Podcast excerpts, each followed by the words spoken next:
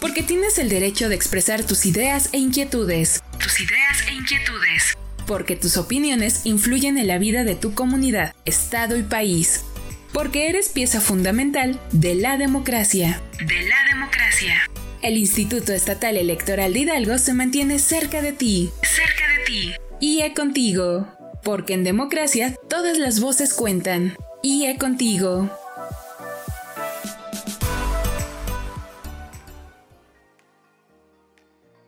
Les doy la bienvenida a un nuevo episodio de este espacio titulado IE Contigo, una producción original del Instituto Estatal Electoral de Hidalgo. Al frente del micrófono se encuentra su amiga Laura Muñoz, y como siempre, les invito a hacer contacto con nosotros a través de nuestras redes sociales. En Facebook, síguenos en nuestra fanpage Instituto Estatal Electoral de Hidalgo. En Twitter e Instagram, síguenos a través de arroba IEE Hidalgo. Les recordamos que pueden escuchar las emisiones anteriores de IE Contigo a través de esta plataforma. Síguenos como Instituto Estatal Electoral de Hidalgo. Iniciamos contándoles que en el marco del Día Internacional de los Pueblos Indígenas y el Día Internacional de la Mujer Indígena, el Instituto Estatal Electoral de Hidalgo continúa con los trabajos del séptimo ciclo de actividades en conmemoración a ambas fechas. En esta ocasión, con la realización de la conferencia magistral Avances y retos en las vías jurídicas de los casos de usurpación de identidad indígena frente al proceso electoral local 2023-2024, a cargo de la maestra María Silva Rojas, magistrada presidenta de la Sala Regional Ciudad de México del Tribunal Electoral del Poder Judicial de la Federación. Rumbo al proceso electoral local 2023-2024, esta actividad tuvo como finalidad analizar, promover y difundir estrategias eficaces y eficientes que permitan garantizar los derechos político-electorales de las personas pertenecientes a pueblos y comunidades indígenas, pues desde las instituciones electorales se debe coadyuvar en los conocimientos, experiencias y buenas prácticas para reforzar la aplicación en su caso de acciones afirmativas en beneficio de este sector de la población. Durante su mensaje de bienvenida, la consejera presidenta María Magdalena González Escalona señaló la importancia de que las instituciones electorales trabajen en conjunto y sumen en la garantía del ejercicio pleno de los derechos de las personas de atención prioritaria para que ocupen espacios en las tribunas parlamentarias y gubernamentales.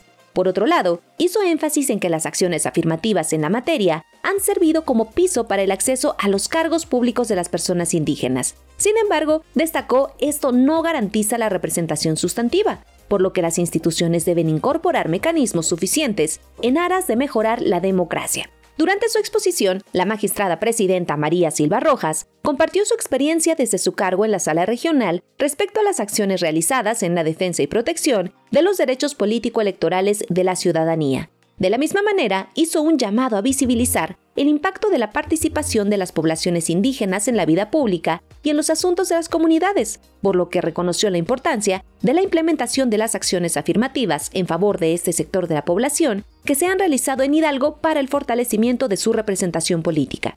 Respecto de posibles acciones a realizar para evitar la usurpación de la identidad indígena en las postulaciones a cargos de elección popular, compartió que la denominada autoadscripción calificada ya no en todos los casos resulta suficiente para acreditar verdaderamente la pertinencia a una comunidad o pueblo originario como requisito de elegibilidad, pues debido a que en numerosos casos se ha caído en la usurpación, en determinados supuestos puede ser preferente consultar a las propias comunidades para que sean estas las que determinen qué autoridad, en cada caso, emita a las personas postuladas la constancia que les acredite el vínculo comunitario, y de esta forma se cierre la brecha de oportunidad para incurrir en una posible usurpación de identidad.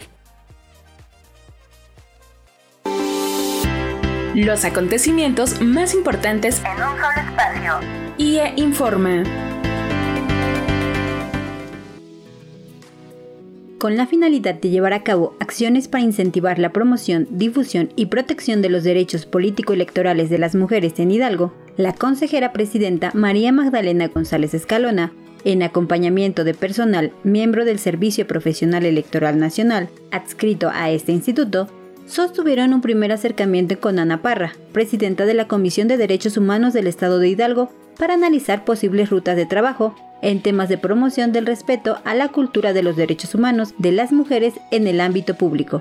Por otro lado, desde el IE, continuamos con las actividades de certificación de las asambleas de las asociaciones civiles que pretenden constituirse como partido político local. Y es así que se llevaron a cabo las asambleas municipales de la organización Construyendo Hidalgo AC en Tecozautla y Zapotlán de Juárez. En Hidalgo, el proceso de constitución de partidos políticos locales empieza el mes de enero del año siguiente a la elección de gubernatura, y derivado de que en 2022 se llevó a cabo la renovación del Poder Ejecutivo, corresponde en 2023 dar paso al proceso de constitución de nuevos partidos políticos locales. Las organizaciones aprobadas deberán celebrar asambleas en por lo menos 12 de los 18 distritos electorales o en 56 de los 84 municipios según sea el caso. Estas deben ser certificadas por oficialía electoral. El número total de personas afiliadas en las asambleas deberá ser al menos del 0.26% de personas ciudadanas inscritas en el padrón electoral del Estado, en la demarcación que corresponda.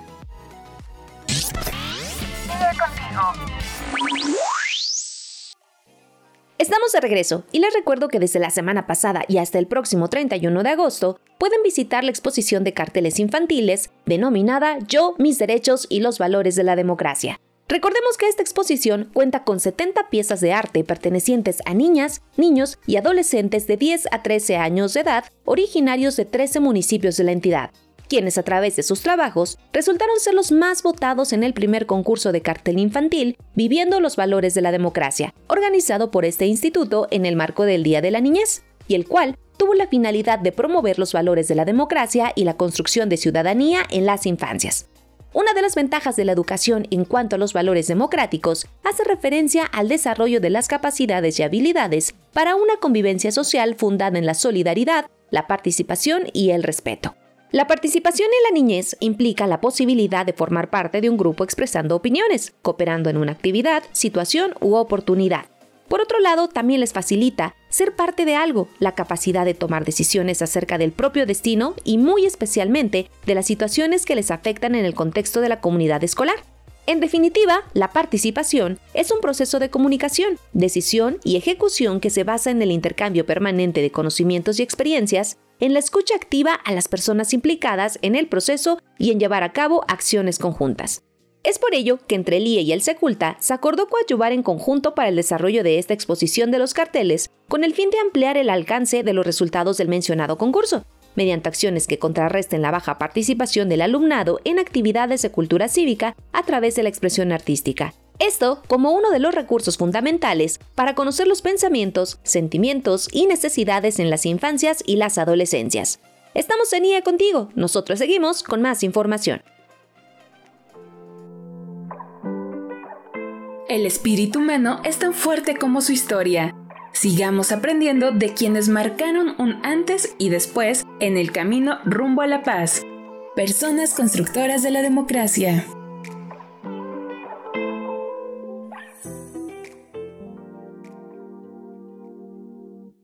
Conocida como la capitana por su gran entusiasmo y arrojo en combate, María Manuela Medina formó un batallón insurgente, combatió en diversas acciones de lucha armada, hizo un viaje de más de 100 leguas por conocer al general Morelos, por ello se convirtió en una heroína texcocana, insurgente en la Guerra de Independencia de México.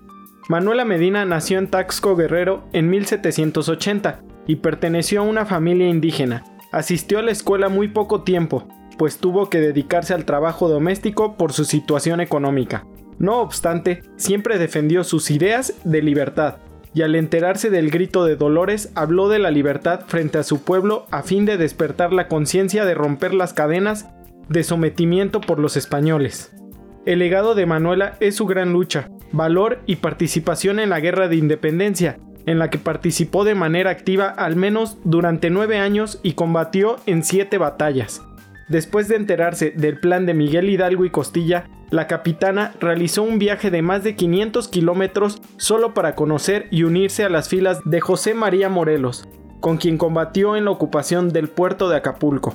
Consumado el 13 de abril de 1813 y en la rendición del castillo de San Diego, logrado el 20 de agosto de ese mismo año. Es así que recibió el grado militar de capitana, cuyo nombramiento lo expidió la Suprema Junta de Zitácuaro, Michoacán. Medina incluso continuó luchando tras la muerte de Morelos, quien fue ejecutado ante un pelotón de fusilamiento en 1815.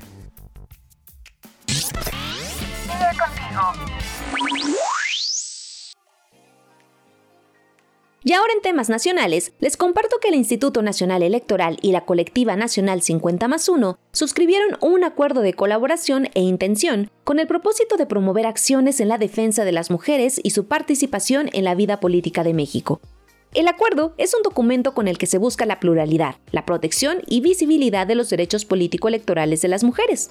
Las autoras de esta importante alianza fueron la presidenta del Instituto Nacional Electoral, Guadalupe Tadei, y la presidenta nacional de la colectiva 50 más 1, Claudia Corichi García, quienes buscan con este proyecto respetar las diversidades de las mujeres y las grandes coincidencias por la igualdad y los derechos político-electorales de los liderazgos femeninos.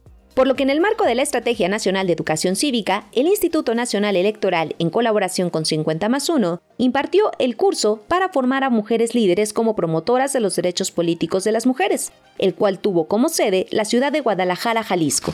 El objetivo de este curso fue conjuntar esfuerzos para fomentar el intercambio de conocimientos y experiencias en materia de promoción de la cultura política democrática, respeto de los derechos de las mujeres, financiamiento público destinado a candidaturas de mujeres, tiempos en radio y televisión para garantizar la igualdad, sensibilización en violencia política contra las mujeres en razón de género, así como herramientas de comunicación electoral. Estos cursos reunieron a líderes integrantes de la colectiva 50 más 1 para formarse como promotoras de los derechos político-electorales en el país. Se contempló que al finalizar estos cursos se contará con cerca de 250 líderes de esta organización de la sociedad civil para que estén preparadas y certificadas en la materia, un hito de un acuerdo de colaboración entre el INE y la sociedad civil feminista.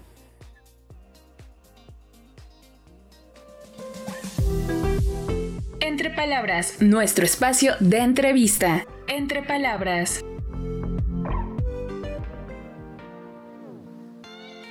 Amigas y amigos, continuando con nuestro programa del día de hoy, les quiero contar que la Asociación Mexicana de Consejeras y Exconsejeras Estatales Electorales, AC, trabaja para promover la actividad electoral como eje rector de la consolidación democrática, siendo constituida el 29 de agosto de 2003 y desde el IE reconocemos su aportación a los derechos político-electorales de las mujeres en el marco de su vigésimo aniversario. Asimismo, estamos muy orgullosos de contar dentro de nuestra plantilla laboral con una de las fundadoras de esta asociación, la doctora Dulce Olivia Fosado Martínez, pero ¿qué les parece si para conocer más a fondo sobre cómo se creó la Asociación Mexicana de Consejeras y Exconsejeras Estatales Electorales, me acompañan a escuchar un breve comentario que nos brindó la secretaria ejecutiva de este instituto, la doctora Dulce Olivia Fosado Martínez? Adelante.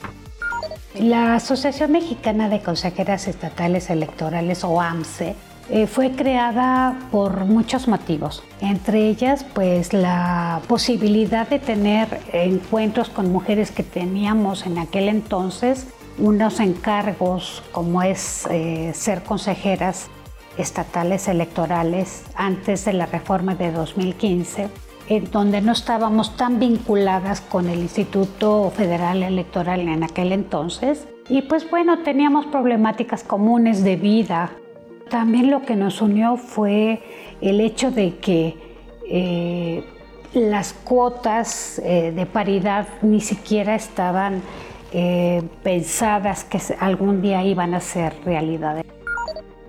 Creo yo que con nuestra participación en estos espacios de finalmente democráticos como pudiera ser un Consejo General es obviamente una forma de participar y de impulsar a que más mujeres pudieran hacer el intento de formar parte de consejos estatales electorales.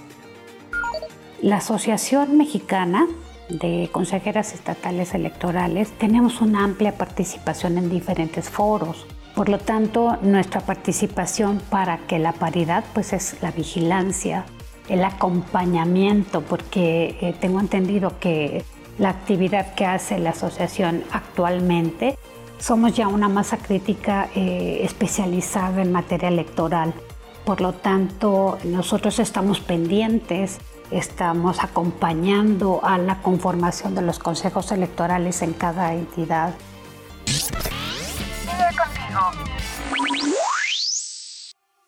Ahora sí, ha llegado el momento de despedirnos, pero antes les invito a seguir en contacto con nosotros a través de nuestras redes sociales. En Twitter e Instagram, síguenos como arroba IEE Hidalgo. En Facebook, Spotify y YouTube puedes buscarnos como Instituto Estatal Electoral de Hidalgo. Además, puedes ingresar a nuestros sitios web oficiales www.ieehidalgo.org.mx y concienciacívica.org, donde podrán seguir de cerca todas las actividades que realizamos desde el Instituto Estatal Electoral de Hidalgo. En las colaboraciones de este episodio estuvieron con nosotros mi compañeros Baruch Salazar, en la edición Pia Lugo y en los micrófonos Laura Muñoz. Les agradecemos su compañía y por ser parte de la construcción de una sociedad en democracia. Les esperamos como cada semana en una nueva emisión de IE Contigo.